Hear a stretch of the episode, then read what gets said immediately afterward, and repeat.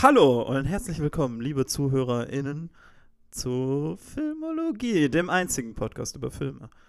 Äh, ich bin euer Intro-Master heute, Björn, und bei mir wie immer Leo. Hey, ja, guten Tag, guten Tag, guten Tag. Ich habe Björn mal das Intro machen lassen, weil Björn sehr passioniert ist. Eins, Äh, eins meiner unsere besseren Intros, würde ich sagen. Sonst Folge. bin ich chaotischer bei diesen Ich würde, Intros. ich würde das auch sagen. Aber ähm, genau, Übung macht Das war ja auch, Björn. also normalerweise, wenn das passiert, ist es ja auch nicht abgesprochen, sondern ich mach's einfach. Genau. Ähm, ja, wir reden heute über einen Film, den wir tatsächlich gerade eben erst im Kino gesehen haben. Also wir sind im Prinzip vor, äh, ja gut, jetzt mittlerweile schon drei Stunden aus dem Kino raus. Und ja, haben noch jetzt viel über den Film sinniert. Und obwohl ihn vermutlich niemand von euch geguckt hat, Niemand von euch. Werden Ähm. wir jetzt darüber diskutieren? Es ist eine klassische Björn Hoppe will dies, das Publikum loswerden Episode. Es ist einfach, also mein, mein größter Traum ist, dass eine von diesen Episoden, die ich anleiere, mal null, null Hörer hat. Und dass Leo mich dann mit seinem Hund ersetzt so als Co-Host. Nein, ähm, also ich würde sagen, grundsätzlich. Ja. Äh, Drive My Car Ja. heißt der Film. Haben wir das schon gesagt? Weiß das haben wir noch nicht gesagt. Nein, Okay. aber es steht im Titel, nehme ich an. nicht. Wahrscheinlich steht es im Titel, ja. Ach, den liest doch keiner. ähm, der Film, über den wir reden, heißt Drive My Car. Es ist ein japanischer Film Mhm. nach einer Kurzgeschichte von Haruki Murakami. Aber es Wenn- ist kein Kurzfilm. Es ist ganz bestimmt kein Kurzfilm, nein. Wenn ihr alles richtig gemacht habt und unseren Empfehlungen früher schon gefolgt seid, dann habt ihr einen Film namens Burning gesehen. Koreanischer Film, ebenfalls nach einer Kurzgeschichte von Haruki Murakami. Easy einer der besten Filme der letzten fünf Jahre, meiner Meinung nach. Also ich glaube, wenn ich eine Top 10 aus den letzten fünf Jahren machen würde, wäre der wahrscheinlich drin. Björns Meinung nach, ja? Nein, nicht. Also- es ist ein sehr guter Film. Aber also, wenn nicht in mein, meine äh, Top 10 der letzten zehn Jahre. Aber es ist ein sehr guter Film, sehr empfehlenswert. Ja. Habe ich auch schon auf Instagram empfohlen, Björn. Sehr gut. Ja, genau. Und dann haben den ja alle gesehen. Dann wisst ihr ja, was euch ungefähr für eine, für, eine, für eine Laune und Atmosphäre erwartet bei diesem Film. Drive My Car ist unglaublich gut. Da Mhm. sind wir uns, glaube ich, einig. Ein sehr guter Film. Für mich ist, glaube ich, dieses Jahr bis jetzt der beste Film, den ich gesehen habe. Das heißt, wenn ihr den noch nicht gesehen habt, dann machen wir jetzt ein verfrühtes Ab ins Kino. genau. Ihr ja. geht euch den angucken. Ja. Ähm, Podcasts funktionieren ja glücklicherweise so, dass die auf euch warten. und dann kommt ihr zurück und hört euch diesen Podcast an. Oder es ist euch egal. Ich würde auch sagen, dass dieser Film kein Film ist, der massiv von Spoilern geschädigt ja, das ist jetzt werden kein, kein würde. Twist-Film oder so. Ja. Nicht wirklich, ne? Also es ist eigentlich nur, nur so ein oder zwei Sachen, die einen vielleicht ein bisschen überraschen würden. Aber Ja, ja. auch da ist es, glaube ich, nicht drauf ausgelegt. Also genau, sind es geht mehr so um Atmosphäre und ja. Aber weil wir diesen Film jetzt gerade erst gesehen haben und den unbedingt diskutieren wollten, haben wir jetzt gesagt, wir halten uns da jetzt nicht zurück. Wir Genau. reden Full Spoilers. Und ja, Ja, ja, ja. Leo, willst du uns einmal erzählen, Also, worum es geht? das Ding ist, ich habe von vielen Leuten gehört, Drive My Car sei gut. Und ich hatte keine Ahnung, was es ist. Es, ich dachte, es sei ein chinesisches äh, Romantic Road Movie. Es ist erst ein japanischer Film. Mhm, mhm, mhm. ja. Das war schon mal der erste große Fehler. Und äh, zweitens ist es kein Road-Movie, auch wenn es äh, um, äh, ums Fahren geht. Es geht auch eigentlich nicht ums Fahren. Ich hatte Also- gerade eben übrigens die brillante Idee, mal äh, den kurz bei IMDb auf meinem Handy aufzumachen, weil wir garantiert gleich die Namen von den Leuten Ach brauchen. Gott, ach ja, nee, das kriege ich nicht mehr hin. Also es geht letztendlich um einen Mann, der ist äh, Theaterregisseur Und Schauspieler. und Schauspieler, genau. Und, Und- er hat das einzige rote Auto in Japan. Gefühlt, ja. Nee, nee, äh, bis auf ein Auto, das wir ganz kurz sehen, wo ich davon ausgehe, dass wir einen Spin-off kriegen wahrscheinlich. Aber also er hat, Genau. also sonst gibt es kein anderes rotes Auto in diesem Auto. Ja, äh, und Film. sein Leben ist so von der ein oder anderen äh, persönlichen Tragödie gezeichnet, die sich ähm, im ersten Akt des Filmes oder sogar äh, in den ersten 20 Minuten irgendwie etabliert. Und er soll ein neues Theaterstück auf die Beine stellen und bekommt da eine Fahrerin zugewiesen. Und ähm, es geht dann irgendwie um ihn, wie er dieses Theaterstück auf die Beine stellt und eben mit den Tragödien in seinem Leben umgeht. Gleichzeitig, wie er mit den Schauspielern das auf die Beine stellt. Gleichzeitig, wie er die ganzen Schauspieler und die Leute von diesem Theaterstück kennenlernt. Und aber auch die Beziehung zu seiner Fahrerin, die immer mehr auch in den Vordergrund rückt und sich immer mehr entwickelt. Das ist so der Film Ja. im Großen und Ganzen. Das ist jetzt sehr vage gehalten. Sehr vage, genau. Also was diesen Film, glaube ich, wirklich auszeichnet und was wir auch wirklich beide dann gesagt haben, ist halt einfach die Charaktere. Also der Film geht Mhm. drei Stunden. Ja. Und die Story nimmt sich halt wirklich Zeit, die Charaktere zu entwickeln. Und Mhm. eine Konsequenz daraus ist, habe ich zu Leo gesagt, also für mich, es gibt einen Charakter in diesem Film, nämlich die Fahrerin, die heißt Misaki Watari, Mhm. wo in dem ersten Moment, wo man die sieht, also ihm wird gesagt, ihm wird eine Fahrerin an die Seite gestellt, er möchte das nicht so wirklich, weil er erstmal sehr gerne selber fährt. Er benutzt die Zeit im Auto, um seine äh, Lines zu lernen und außerdem liebt er sein Auto und möchte nicht, dass jemand anders das fährt. Ja, genau. Und ihm wird das gesagt, dann gehen sie zum Auto und da wartet diese Fahrerin. Und in dem Moment, wo du die siehst, bist du sofort, das ist eine interessante Person, ich möchte mehr über die wissen. Ja, ja, genau. Und die ist die ganze Zeit unglaublich still. Das heißt, du bist so richtig immer, du möchtest immer so dieses, dieses Mysterium von dieser Ja, ja. Person irgendwie herausfinden. Und das entfaltet sich so langsam und lässt sich so viel Zeit, dass Ja. es unglaublich halt zufriedenstellend ist, wenn man dann Voll, mehr darüber total. lernt. Voll. Und sie ist da für mich auf jeden Fall ein Standout. Aber Mhm. dann, je länger der Film geht, merkst du so, eigentlich alle anderen Charaktere in diesem Film haben genauso viel Tiefe und sind genauso interessant. Und es gibt mindestens noch ein, zwei andere, wo ich auch so denke, im, wenn ich die sehe, bin ich einfach so in den Bann gezogen von denen. Also Mhm. ganz besonders eine andere fällt mir da noch so ein. Also es gibt ja, Ja. dann eben auf der einen Seite diese Beziehungsachse zwischen ihm und seinen Fahrerinnen. Dann gibt es überhaupt erstmal die ersten 40 Minuten sind nur er und seine Frau genau, ja. bevor überhaupt die Opening Credits laufen. Also Ja, ja. der Punkt ist, das hast du jetzt, glaube ich, nicht explizit gesagt, Ja. Dass am Anfang seine Frau stirbt. Genau. Am ja. Anfang vom Film. In den ersten 40 Minuten. Genau. Und äh, bevor sie stirbt, hat er noch festgestellt, dass sie ihn betrügt. Ja. Und aber nicht mit ihr darüber gesprochen. Ja, und das ist alleine schon, also, also das ist alleine schon diese erste, weil ich wusste über diesen Film eigentlich nur, ein trauriger Typ kriegt eine Fahrerin. Ich wusste ja offensichtlich gar nichts über diesen Ja. Und, das ist ähm, nicht mal das Produktionsland. Und ich habe am Anfang, als der Film so anfing, habe ich gedacht, ah, okay, der Film geht jetzt los, er hat eine Frau und dann habe ich eigentlich in jedem Moment darauf gewartet, eigentlich nur, dass dieser typische so, du siehst sie im Auto fahren von der Seite und dann knallt Ja, da ja. der Laster rein oder so. Genau, genau. Und dann stirbt sie und dann äh, geht der Film los und so. Und der Film lässt sich damit halt unglaublich Zeit. Der lässt sich richtig dich in diese Beziehung zwischen den beiden einfühlen. Die Ja, ist auch richtig zentral für den Film Auf jeden Fall, ja. auch nachdem seine Frau dann tot ist, weil Mhm. im Grunde genommen, also den ganzen Film über geht es nur darum, wie er mit seiner Trauer Mhm. äh, dann abschließt oder beziehungsweise wie er da durchkommt irgendwie. Ja. Also einfach die, die Zeit, die der sich nimmt. Also es gibt ja nun mal dieses, also eher so in Blockbustern, aber es gibt Mhm. ja diese, dieses Klischee, dass man eine Frau tötet, um den männlichen Helden zu motivieren. Ja, ja. Und der Punkt ist ja dabei, dass das dann immer dazu führt, dass die weibliche Rolle dann eben eindimensional ist und Ja. eben nur den Zweck hat. Fridging nennt man das. Genau, auch, den, den nach einem Green Lantern Comic. ja. Mhm.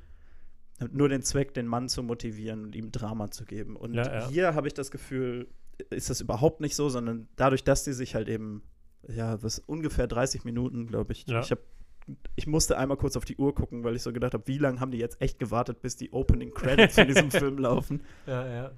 Äh, dass sie wirklich zu einer, zu einer vollen Person machen, die auch ihre eigene innere Welt hat und so. Und Ja, ja.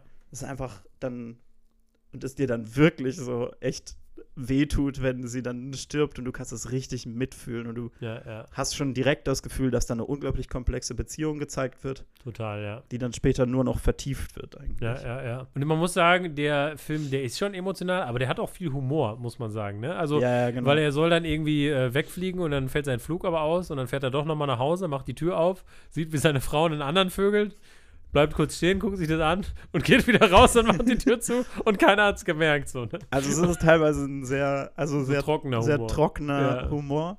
Ich finde, viel davon kommt dann eben auch aus der Zusammenarbeit zwischen der neuen Theatertruppe dann. Mhm. Also er hat Genau. dann ja eben, er wird dann für so ein Festival engagiert. Mhm. Das ist dann eben der Hauptteil der Handlung. Das sind zwei Jahre nach dem Tod seiner Frau. Mhm. Wird er dann engagiert um einen Tschechow? Nein, doch. Also äh, Onkel Vanya, also Ja. so eins von diesen russischen äh, Theaterstücken. Mhm. Doch Tschechow, ja.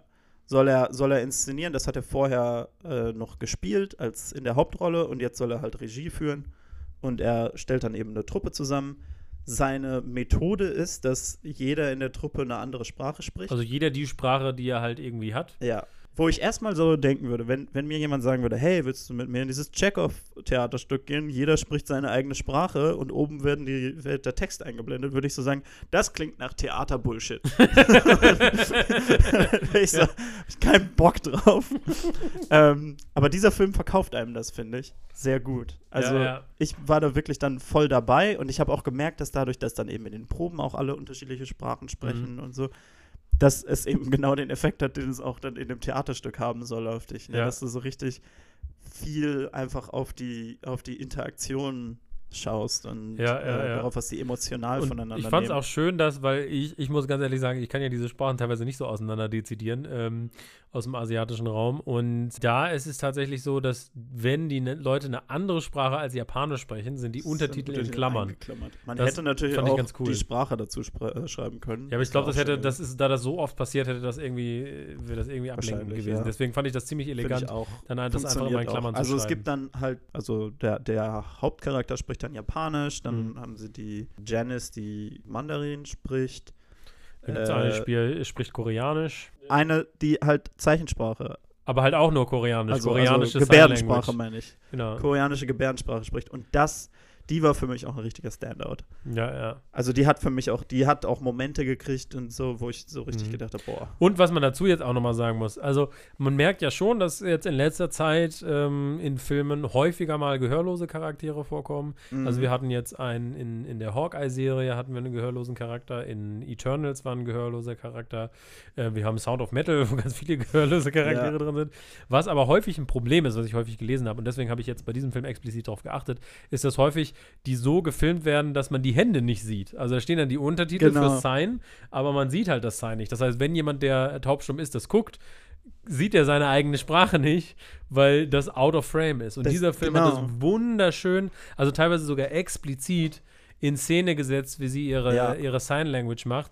Und auch so, dass du teilweise, bevor das übersetzt wird, weil sie ist nicht beuntertitelt, also an manchen Stellen schon, aber an manchen Stellen signed sie es auch einfach, also Mhm. zeigt es und dann übersetzt es äh, jemand genau, anders. also wenn sie, wenn sie nicht gedolmetscht wird, dann kriegt sie Untertitel. genau. Aber an den Stellen ist es halt auch wichtig, dass du es erst siehst und dann. Genau, und teilweise verstehst du es schon, bevor es übersetzt wird. Da verstehst du schon, was Ja. sie dir sagen will, ne? Oder Und- mindestens irgendwie so die Emotionen. Ja, und genau. Ja. Und das ist ja dann wirklich dieser Effekt, der darüber kommt, dass du einfach auf die pure Emotion achtest. Und Ja, gerade bei ihr, finde ich, kommt das so gut rüber. Und auch die Power und, und Einzigartigkeit von dieser Sprache, ne? die Ja. dann in dem Moment ja gar kein Handicap ist, wie man es ja eigentlich sagen würde, Mhm. sondern in dem Moment einfach wirklich einfach eine andere Sprache und eine schöne Sprache ist. Ne? Das fand ich irgendwie das total eindrücklich, wie der Film das auch dargestellt hat, muss ich Ja. sagen. Ne? Ja, genau. Also wenn wir jetzt dann nochmal im Detail mehr darüber reden wollen, dann machen wir jetzt noch ganz kurz. Die restlichen Plot-Elemente, die da noch kommen, sind halt im Grunde genommen der Hauptdarsteller von dem Stück, Mhm. der tatsächlich derjenige ist, mit Sehr- dem unser Regisseur seine Frau bei einer Affäre erwischt hat. Genau. Ähm, der wird halt dann irgendwann verhaftet, weil er jemanden mit einem Schlag umgebracht hat anscheinend. ähm, Ja, also da muss man erstmal sagen, das ist ja eine total krasse Dynamik. Er lernt diesen Typen kennen als Ja. einen Schauspieler, weil seine Frau auch Drehbuchautorin ist, als, als ein Schauspieler aus dem Film seiner Frau. Dann sieht er, wie seine Frau den vögelt. Dann stirbt seine Frau. Er sieht den Typen nochmal bei der Beerdigung, findet es mega strange. Und Ja. dann, als er zwei Jahre später dieses Theaterstück macht, ähm, bewirbt sich dieser Typ auf das Theaterstück. und, er gibt ihm die Hauptrolle. er gibt ihm die Hauptrolle. Und man hat den Eindruck, einfach um ihn so ein bisschen abzufacken, weil er Ja. gar nicht für die Hauptrolle vorgesprochen hat. Genau. Und das ist dann der Punkt. Und dann kommt es halt eben darauf hin, spielt er jetzt selber die Hauptrolle, was er eigentlich ablehnt, weil er sagt, er hat dieser Rolle nichts mehr zu bieten, oder tut er es halt nicht. Mhm. Und dann macht er mit seiner Fahrerin einen großen Roadtrip und Mhm. dann kommt er zurück und spielt die Hauptrolle. Ja, ja. Und, äh, und es ist halt wirklich, und also damit haben wir jetzt im Grunde genommen ge- den ganzen Plot abgegrast, ne? ja. und Klingt nach finde- relativ wenig, ist es aber irgendwo, aber. Aber es ist ein Drei-Stunden-Film. Ja. Und ich finde, der verdient seine drei Stunden Ja, auch ja. einfach durch diese Charakterarbeit. Und Mhm. also, ich habe jetzt so ein, so ein paar Dinge, wo ich so sagen würde, über die kann man bei diesem Film ganz gut reden. Erstmal, Mhm. wie gut sind Dinner-Szenen? Dinner-Szenen sind großartig. Ich liebe Dinner-Szenen. Das ist einfach das Beste, ne? Also, ich weiß auch nicht, was das ist, aber irgendwie haben Dinner-Szenen so eine ganz besondere Dynamik, ne? ja, ja, ja. Die einfach funktioniert. Da kann alles passieren Mhm. Ich weiß nicht warum, ein Dinner das ist, wo du wirklich das Gefühl hast, alles kann hier passieren, aber es ist so. Vielleicht, weil du halt schon gesehen hast, wie ein Alien jemandem beim Dinner ein Alien aus dem Bauch bricht. Ne? Aber es gibt in diesem Film eine Szene, wo äh, der, der Dramaturg dann den Regisseur zu sich nach Hause einlädt zum Dinner und dann sich herausstellt, dass seine Frau eben die taubstumme Koreanerin Genau, ist. ja, ja. Und diese Szene, also ich habe da echt Tränen in den Augen gehabt, weil die Ja. aber auch schön war und so richtig tief ging und so. Ja, ja, ja. Also er sitzt dann da halt mit seiner Fahrerin am Tisch und dann unterhalten die sich erst so richtig im Detail über die beiden, die da zusammen sind, also die, die Koreanerin und ihren Mann. Mhm. Ne, wie sind die zusammengekommen? Warum hat sie sich für dieses äh, Theaterstück beworben, wenn sie eigentlich Tänzerin ist und ja, so? warum Und sie, wohnt sie in Japan, wenn sie eigentlich nur koreanische Gebärdensprache kann? Ja. Genau, und sie erzählt dann auch, sie erzählt dann die Story von ihrer Fehlgeburt, was Ja. du halt, das ist so eine von den Szenen, wo du halt ihre Gebärdensprache erst nur siehst und du weißt sofort, worum es geht. Ja. Und du kannst das auch sofort verbinden, weil du halt weißt, dass ist der Otto und seine Frau haben halt. Otto ist die Frau. Aber, äh, genau. Ah ja, genau. Äh, Yusuke Kafko. Kafko. Ich weiß auch nicht, ob das eine Kafka-Anspielung ist. Aber genau. Ähm, dass die beiden halt auch ein Kind verloren haben. Ja, da ja, bist du genau. im Grunde genommen in dem Moment, wo du so das siehst, wie sie das, wie diese, sie diese Gebärden macht. Mhm. Und du eigentlich sofort merkst, so, okay, Ja. sie, sie sagt gerade in Gebärdensprache, dass sie eine Fehlgeburt hatte. Ja, ja. bist du sofort drin und du musst gar nicht warten, bis es übersetzt wird. Ne? Ja, ja. Du verknüpfst das auch, ne? Und es gibt auch später so eine Szene, wo er sagt, meine Tochter wäre jetzt 23 und dann kommt so nur so ein kurzer Ja. Reaction-Shot von der Fahrerin, die auch ungefähr 23 ist. Oder würde man genau. schätzen, so, ne? Also relativ. Ne, sagt sie auch. Ach so, ja, kann Ja, genau. Aber genau, und dann, und dann wechselt irgendwann dann diese Dinner-Szene wieder in so eine leichtere Ecke, wo, ähm, wo sie dann, also da mussten auch, glaube ich, im Kino alle ein bisschen lachen, ne? als sie dann die Fahrerin fragen, irgendwie, was war das? Ich weiß gar nicht mehr, was sie fragen, aber es ist dann so eine ultra halt so Smalltalk-Frage, wo die vorher richtig tiefe Unterhaltung hatten. Fragen sie sie so eine richtige äh, Lowball-Frage. Ja, ja, ja. Ähm, das war schon sehr witzig, weil sie halt wirklich auch verschwindet, ne? Also Ja, ja. die interessanteste Figur im ganzen Film und die verschwindet im Hintergrund, ja ohne aber, Probleme. und du verstehst aber irgendwann auch, warum, weil sie ja, dann genau. auch erzählt und es, er sagt dann ja auch so, sie kann unfassbar gut fahren. Man merkt eigentlich gar nicht, dass man im Auto sitzt, weil sie so sanft beschleunigt und abbremst. Und irgendwann erzählt sie, dass sie das gemacht hat, weil sie ihre Mutter äh, ständig irgendwie in irgendwelche Nachtclubs fahren musste und die Mutter dann hinten auf dem Rücksitz gepennt hat und wenn sie äh, sie aufgeweckt hat beim Fahren, dann hat sie ihr in den Rücken getreten und sie war dabei irgendwie in der Mittelschule oder so. ja, ja, genau, sie war irgendwie mit 14, hat sie angefangen ja, zu fahren ja. und so. Und es ist eigentlich von diesem Abuse irgendwie gelernt hat, so eine gute Fahrerin Ja. zu sein. Aber so. da Also, merkst du wirklich auch im, in dieser Dinner-Szene, wo sie dann ein riesen Kompliment kriegt Mhm. von diesem Mann, der sie vorher eigentlich gar nicht unbedingt als Fahrerin haben wollte, was viel schneller passiert, als man es, glaube ich, erwarten würde Ja, in diesem ja, ja. Film. Also es ist wirklich ich glaube, es gibt so viele Dinge in diesem Film, wo du denkst, ah, das ist jetzt der Arc, irgendwie, Mhm. dass er lernt, sie zu akzeptieren. Das passiert viel schneller, als du denkst. Und es ist dann viel mehr, es ist nicht, dass er lernen muss, sie zu akzeptieren, sondern es ist, dass sie so Interesse aneinander entwickeln. Ja, und dass so. sie sich beide kennenlernen. Genau, das einfach. Kennenlernen Mhm. letzten Endes.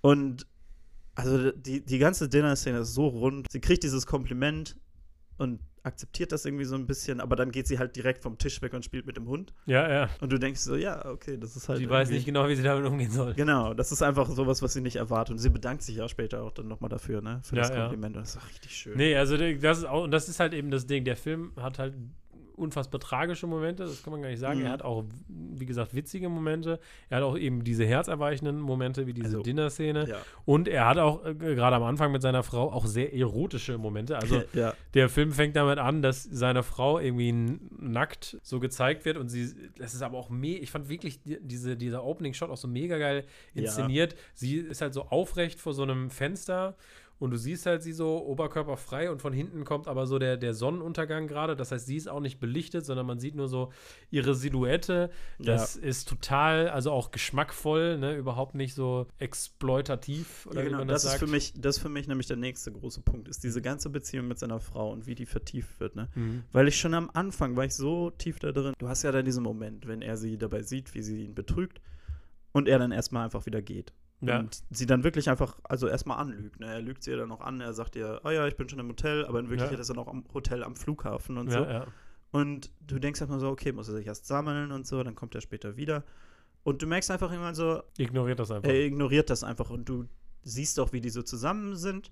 Und du merkst einfach auch richtig, also an, ich finde, an keiner Stelle hat man das Gefühl, dass sie ihn nicht liebt. Ja, Ne? genau. Das ist, Und die Beziehung ist unglaublich komplex irgendwie einfach. genau, genau. Und dann gibt es halt diese Szenen, wo sie dann wieder Sex haben und du merkst halt, dass es ihm doch sehr weh tut. Mhm. Was ja dann letzten Endes für ihn ein großer Moment ist, wenn er eben sagt, er hat sich das nicht eingestehen wollen, dass ihm das wehgetan hat. Mhm. Er wollte das einfach unter den Tisch kehren und hat deswegen Ja. nie darüber geredet. Aber ich fand das auch einfach unglaublich schön, weil ich da schon nämlich so dabei saß und gedacht habe, ich glaube, er arbeitet schon daran, ihr einfach zu vergeben, ohne drüber zu reden. Ja, ja. Und Ja, das, das finde ich bei dem Film so beeindruckend, ist, dass er, also dass der wirklich meisterhaft ist in Show Don't Tell. Ne? Also das, absolut. das ja. Tell kommt am Ende, wo die Charaktere irgendwie dann über die Sachen reden, aber du weißt du sie schon, weil du sie vorher gesehen hast. Auch wie seine Frau und er, sie erzählt ihm immer so die Stories von seinen Drehbüchern, was sie so für von Ideen ihren Drehbüchern. hat. Genau. Ja. Sie ist Drehbuchautorin. Genau, genau, ja. Sie erzählt ihm die Stories von ihren Drehbüchern, ähm, ähm, die sie sich so erdacht hat. Und man merkt auch so richtig, wie er an ihren Lippen hängt und wie er die Story total spannend findet und wie das so deren Ding ist und so, darüber zu brainstormen oder zu reden. Und Das ist ja gerade noch der Punkt, ne? Das ist eben dieses, wenn sie dann über Sachen reden später, dann ist es eigentlich immer eine Vertiefung von dem, was du vorher gesehen hast. ja, Weil ich habe am Anfang auch gedacht, dass sie brainstormen. ja, Ne? Und später wird dir ja dann gesagt, nein, das ist kein Brainstorm. sondern Er sagt ihr nur, was sie ihm erzählt hat. Genau, ja, ja, genau, weil sie, wie ihr das einfällt, sie ihm das erzählt, am nächsten Tag hat sie es wieder vergessen und dann erzählt er ihr, genau, was, ähm, Genau. was Sache war, ja. Und es ist einfach, also es ist nicht, dass er eigenen Input gibt. Es gibt ja am Anfang dieses Ding. Also am Anfang, die Story, die sie am Anfang erzählt, ist von einer ja, Stalkerin, guess, die sich in einen Jungen verliebt und dann immer, wenn der in der Schule ist, bei ihm zu Hause einbricht und einfach ein bisschen in seinem Zimmer abhängt. Ja, Und irgendwann äh, sagt er ihr dann morgens, ja, und dann lässt sie einen Tampon da und dann sagt sie, ein Tampon? Und dann sagt er so, nee, das kommt von dir. Und dann Ja, habe ich ja, am Anfang genau. so gedacht, Moment, ist das jetzt inspiriert von dir? Aber später wird dann klar, nein, nein, das hat sie ihm in der Nacht so erzählt. ja, Und, ja, ja. ja, und also all diese Sachen, wo es dann einfach Tiefe gibt, diese ganze Story, ne, das ist ja auch noch eine ganz andere Ebene, was dieses, dieser Film an Ebenen einfach präsentiert. Ne? Also es gibt diese ganzen metaphorischen, erstmal, dieser Film hat halt dieses Theaterstück Onkel Vanya, was halt immer wieder mit reinspielt und du hörst Ja. so viel Dialog aus diesem Theaterstück. Dann hast du diese Story, die sie erzählt, wirklich in Mhm. Detail, die halt auch offensichtlich für sie, also thematisch relevant ist, weil Ja, du später ja. dann halt auch noch den quasi den dritten Teil kriegst. Du kriegst zwei Teile von der Story am Anfang und einen dritten Teil. Am Ende, Dann genau. später und der dritte Teil ist Charakter. ja einfach komplett symbolisch für, für deren Beziehung, ja. Ja, genau. Finde ich unglaublich stark. Und dann halt auch einfach so Sachen wie, dass der Film für den größten Teil in Hiroshima spielt, was halt dann, glaube ich, auch einfach eine ganze Ebene von vergangenem Trauma hat. Ja, und ja, ja. sie gehen ja dann durch diese Müllverarbeitungswerk, was auch immer. Müllverbrennungsanlage, wo sie halt sagen, ja, wir haben hier extra einen Gang offen gelassen, damit man diese Achse des Friedens gehen kann, oder wie auch immer das hieß. Und ich war so, das ist so viel, also es ist halt einfach alles, du hast so das Gefühl, jedes Element in diesem Film ist durchdacht, sodass das irgendwie auf irgendeine Art in die Mhm. zentralen Charaktere reinspielt. Ne? Ja, und das ist einfach, ja, und wie gesagt, diese Atmosphäre, die da entsteht, ist eben schön und durch diese ganzen verschiedenen Ebenen gewinnt er halt einfach unglaublich an Tiefe irgendwie, ne? Ja. Ähm, weil sein großes Ding ist ja eben, dass er seiner Frau nie gesagt hat, dass, dass er das weiß, dass sie ihn betrogen hat, nie mit ihr darüber geredet hat, ne? Und man kann, vermutet eben, dass die Frau weiß, dass er es weiß, oder ähm, aber Sie äh, will ja dann auch an dem Tag, als sie stirbt, will sie mit ihm über Genau. irgendetwas eigentlich, reden. Genau, und man, man denkt sich eigentlich, ja, eigentlich will sie darüber reden. Und dass sie eigentlich fast enttäuscht ist, dass er nichts sagt, dass er nicht Mhm. sauer ist oder äh, sauer reagiert, dass er sie beim Betrügen erwischt hat. So, also es ist so unfassbar komplex, weil du weißt, okay, sie liebt ihn, obwohl sie ihn betrügt irgendwie. Und ähm, du weißt aber auch, sie ist irgendwie enttäuscht, dass ihn das gar nicht stört oder zu stören scheint. Aber Ja. ihn stört es eigentlich, aber er will es nicht sagen, weil er Angst hat, dass sich die Beziehung verändert, wenn, wenn er es acknowledged und so. Und du merkst ja auch wirklich, wie sehr die beiden also miteinander verschmolzen sind quasi. Ne? Also Ja, wenn ja. er dann sagt, seine größte Angst ist, dass er sie verliert, denke ich so, ja, natürlich, weil alles in deinem Leben auf sie ausgerichtet ist. Ne? Ja. Genauso eigentlich wie andersrum. Ne? Also sie hat diese ganzen, diesen ganzen Mechanismus, dass sie ihm seine Stories erzählt und sie dann von ihm zurückkriegt und so genau. baut sie halt diese Stories. Er hat auf der anderen Seite hat er halt immer seine, seine Theaterstücke, kriegt er von ihr aufgenommen, alle Lines, die er nicht hat und übt die dann im Auto. Ja, Ne? Das ist halt genau so. Und dann denke ich also, das alleine reicht ja schon als Symbol eben zu sagen, ja, die beiden brauchen sich irgendwie. Einander, ja, ja. Und du kannst total verstehen, dass er sagt, so, Und- ich kann das nicht riskieren. Genau, und der, der, Film, der gibt dir nicht zwei, sondern der gibt dir eins und eins, ne? Das ist halt, und du musst, du fügst es dann selber zusammen. Wie zum Beispiel, er hat so eine Szene mit diesem jungen Schauspieler, wo er ihm erklärt, wo er ihn fragt, ja, warum spielst du die Rolle nicht? Warum hast du die mir gegeben? Und er sagt, ja, ich spiele die Rolle nicht, weil ich der Rolle nichts mehr zu bieten habe. Das sagt er erstmal so, Ja. ne? als Begründung, warum man die Rolle nicht spielt. An einem späteren Zeitpunkt sagt er, ja, du musst mit dem Text interagieren. Der Text wird dir eine Frage stellen und du wirst auf diesen Text antworten müssen. Und dann erst am Ende checkst du, okay, er hat diese Rolle nicht gespielt, nicht weil er dem Text nichts mehr zu bieten hat, sondern vielleicht sogar umgekehrt, weil er weiß, der Text wird ihm jetzt in der Situation, wo er ist, wird er ihm Fragen stellen, auf die er die Antworten nicht geben will. Ja. Und deswegen spielt er die Rolle nicht, weil er Angst hat, in diese Rolle zu schlüpfen und was die dann aus ihm rausholt, wenn er in diese Rolle schlüpft. ja, Und das sagt der Film Fall. aber nie explizit, sondern du verstehst es einfach ähm, durch diesen ganzen Verlauf und weil der Film sich eben so viel Zeit lässt und so, ne? Ja, der Film macht ja auch immer das mit diesen Match-Cuts von sehr relevantem Dialog aus dem Stück. Ne? Ja, ja, ja. Ähm, Originalstück kenne ich halt überhaupt nicht, muss ich sagen. Ja, ja, also auch überhaupt nicht, aber du Ja. merkst einfach, dass das unglaublich also relevanter Dialog ist und so. Mhm. Äh, ich finde auch, dass halt generell dieser junge Schauspieler äh, Takatsuki Takatsuki, äh, ich habe mal Japanisch gelernt, aber ähm, den finde ich auch super interessant eigentlich in Mhm. diesem Film, ähm, weil da auch so viel einfach präsentiert wird. Also der ist ja zum Beispiel Der ist jetzt auch nicht eindimensional ein Arschloch irgendwie. Also er ist Nee, schon unsympathisch. Also natürlich ist er unsympathisch, weil du ihn einfach am Anfang, am Anfang siehst du ihn, du siehst ihn ja als erstes, da bringt seine Frau ihn zu einem Theaterstück von ihm Ja. und er, äh, er sagt so ein bisschen, ja, ich finde ihre Methode super interessant mit den Ja. Sprachen und sagt er so, ich weiß nicht, ob das das richtige Wort war, ich war berührt. Klingt ein bisschen basic, aber okay. ja, das ist dann, glaube ich, die Übersetzung, die da so ein bisschen. ja, weiß ich nicht, aber Winkt. also ich glaube, ich glaube, es ist aber auch so ein bisschen, habe ich das Gefühl, so gedacht, dass man sich Mhm. so ein bisschen so halt so denken, so, so ja, okay, gut, fühlt sich berührt. ne? Und dann als das nächste Mal, wenn du ihn siehst, hat er halt Sex mit seiner Frau. Und Ja, dann bist halt so, ja, okay. Auch eine Und, Form von Berührung. und dann bewirbt er sich einfach auf eine Rolle in diesem Stück und du bist so, ja, wilder Move von ihm eigentlich erstmal. Ja, und fragt ihn dann auch noch aus und will irgendwie von ihm lernen. Genau, So, ne? und das ist, das ist, finde ich, wo es dann wirklich sehr interessant wird, weil du halt auf der einen Seite hast du diese ganze Ebene, dass du dich erstmal fragst, warum gibt er ihm erstmal überhaupt eine Rolle und warum gibt er ihm die Hauptrolle? Ja, ja, ja. Und wo du dann, glaube ich, schon merkst, so, dass ein Stück weit hat er schon den Instinkt, so, er möchte ihn so ein bisschen quälen. Ne? ja, ja. Auf der anderen Seite geht es halt eben von der Seite von einem jungen Schauspieler aus, dass du halt da sitzt und bist so, warum machst du das? Weil du hast dich ja darauf beworben. ja, ja, ja. Und er geht dann halt wirklich auch aktiv auf den äh, Typen zu und äh, lädt ihn dann irgendwie auf einen Drink ein und fragt ihn dann aus. Und ist halt so, kannst du mir was zu Otto erzählen? Und da finde ich, gibt es diese ganz ähm, interessante Line, was halt nie auch dann explizit befolgt wird oder so, Mhm. wo ähm, Yusuke dann ihm sagt, ich glaube, ich weiß, was du hier willst. Du denkst, wir haben denselben Schmerz. Ja, ja, ja. Ne? Was dann zu einer Diskussion führt, wo halt der, der junge Schauspieler halt ihm klar machen möchte, dass er auf jeden Fall auch Schmerz hat. Ne? Mhm. Ähm, der ihm dann immer wieder klar machen wollte, dass Otto für ihn auch unglaublich besondere Person war. Ja, ja, ja, ja. Und ja, also ich, ich finde das auch unglaublich interessant, weil es einfach eine sehr, sehr einzigartige Beziehung ist, die die beiden Ja. haben. Das ist so ein Charakter, wo, also ich habe ja selber gesagt, ich weiß nicht einfach aufgrund der Länge, wie oft ich noch die Zeit finden würde, diesen Film nochmal zu gucken. Mhm. Aber dieser junge Schauspieler ist, glaube ich, ein Charakter, wenn man den Film nochmal guckt, dass man vielleicht so neue Facetten an dem auf jeden Fall entdecken könnte. Also Denk das ist ein äh. Charakter, der dafür richtig reif ist. Auf jeden Fall, besonders weil ich finde, das ist so ein Charakter, der mit jeder Szene interessanter wird. Mhm. Und eigentlich auch wirklich, wenn der dann die Bühne verlässt, bist du so, eigentlich, eigentlich möchte ich noch viel mehr von dem hören. Ja. Weil er ja dann wirklich, also, also erstmal finde ich es war wirklich so ein Moment, wo ich zwischendurch ein bisschen grinsen musste, als ihm gesagt, wird- als er gesagt wird, ja, der Mann, den du geschlagen hast, ist gestorben. Und ich so, hat Holy dich nur einmal geschlagen. Was hat, der typ, was hat der Typ für Dampfwalzen als Ende?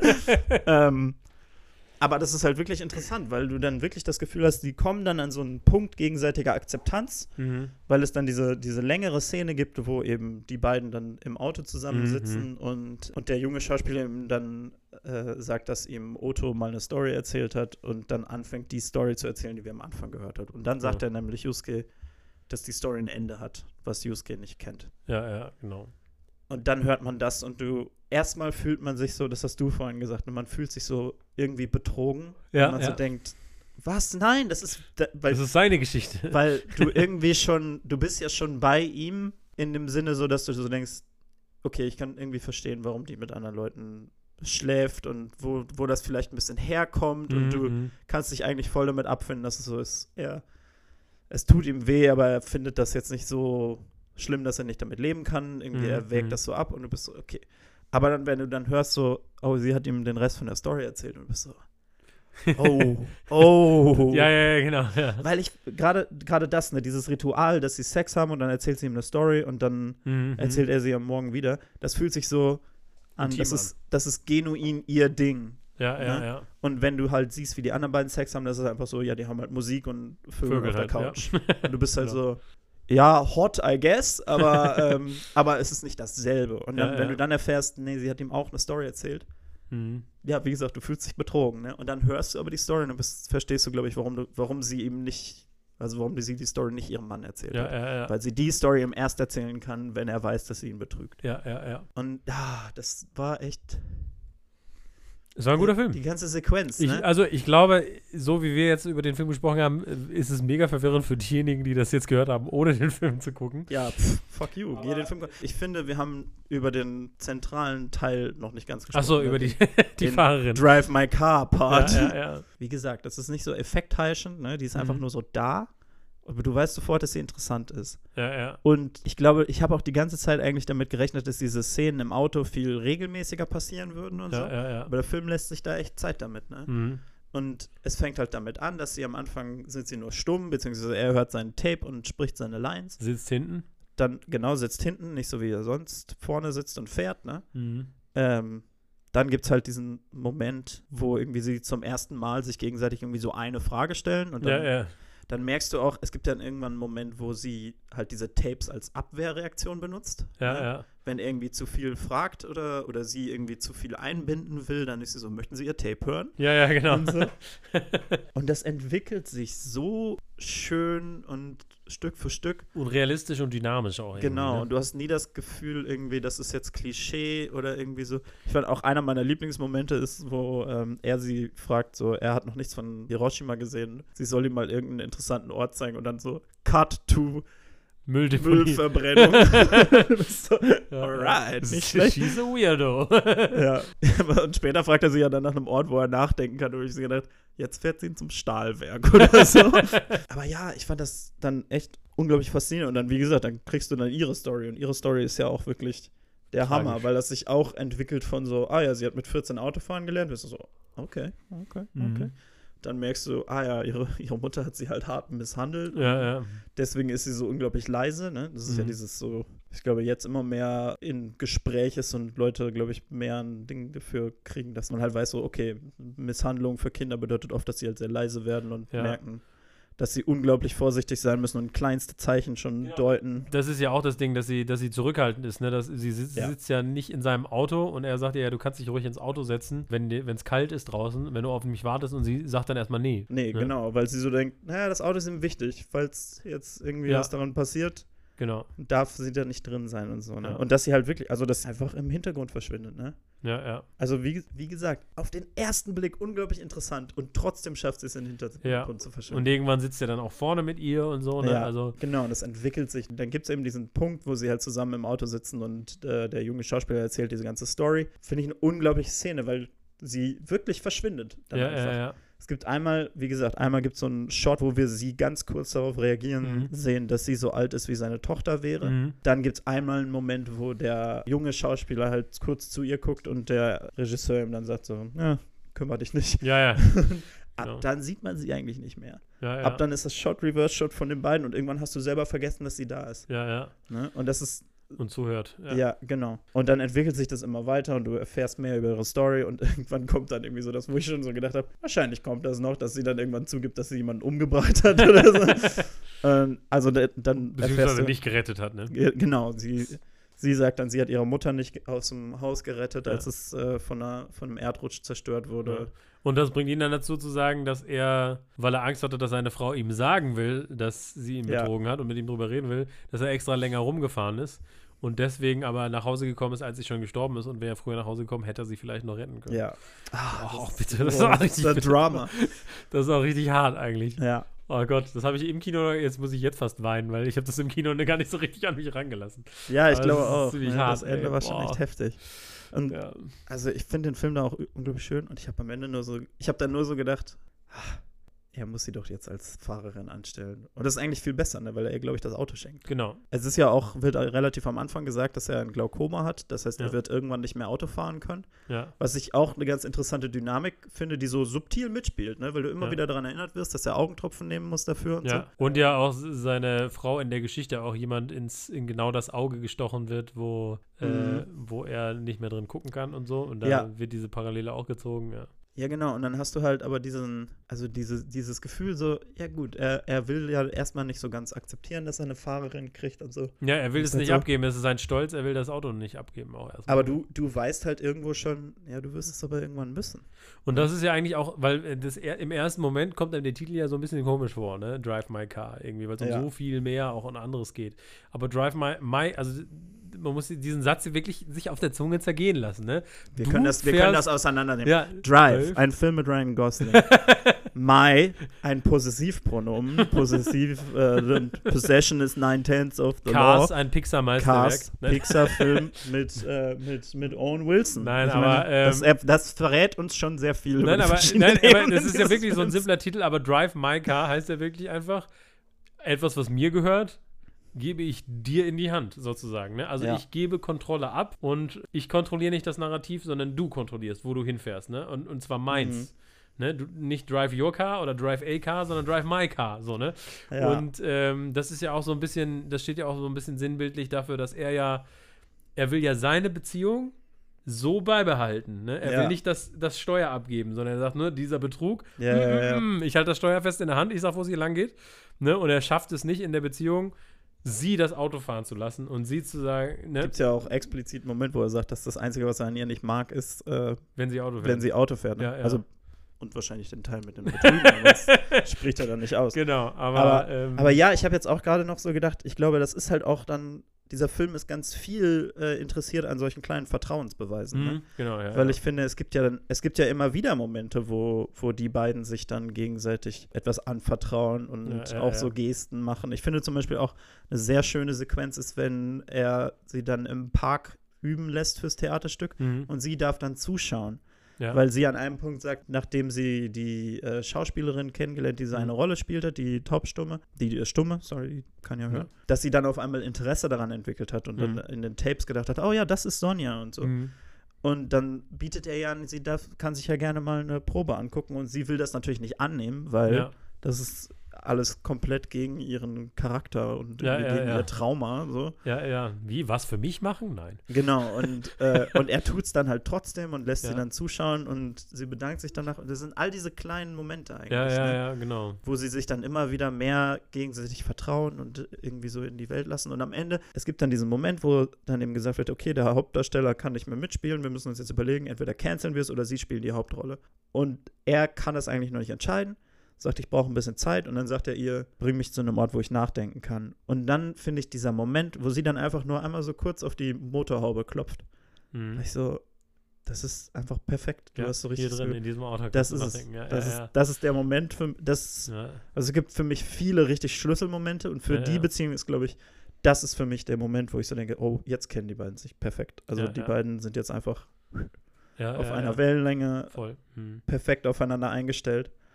Und ja, also ah, so ein schöner Film. Ist ein echt schöner Film. Also ich muss auch sagen, je mehr ich über diesen Film nachdenke und sinniere, desto, desto schöner wird er, desto mehr entfalten sich die Ebenen und so. Ja. Also es sind drei Stunden, also Leute, wenn ihr euch den Snyder Cut angeguckt habt, Dann nehmt euch die Zeit jetzt, dann habt ihr sogar noch eine Stunde gewonnen. Also, oder falls ihr auch nur, weil das ja nun mal eine unserer besten Folgen ist, falls ihr nach der Podcast-Folge gedacht habt, vielleicht sollte ich auch mal den Snyder Cut gucken, weil Leos und Björns Reaktion so witzig waren. Tut's nicht.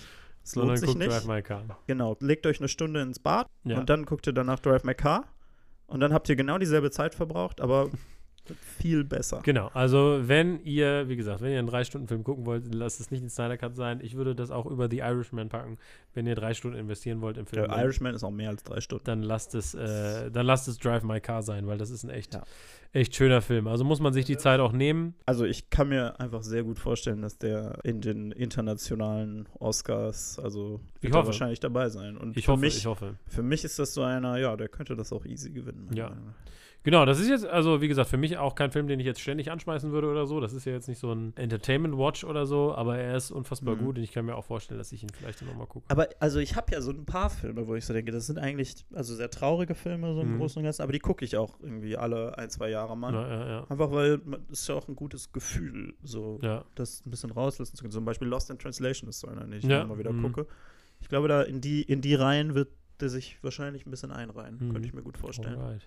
Gut, Drive My Car. Schaut ihn euch an oder vielleicht habt ihr ihn schon gesehen. Wenn ja, good job.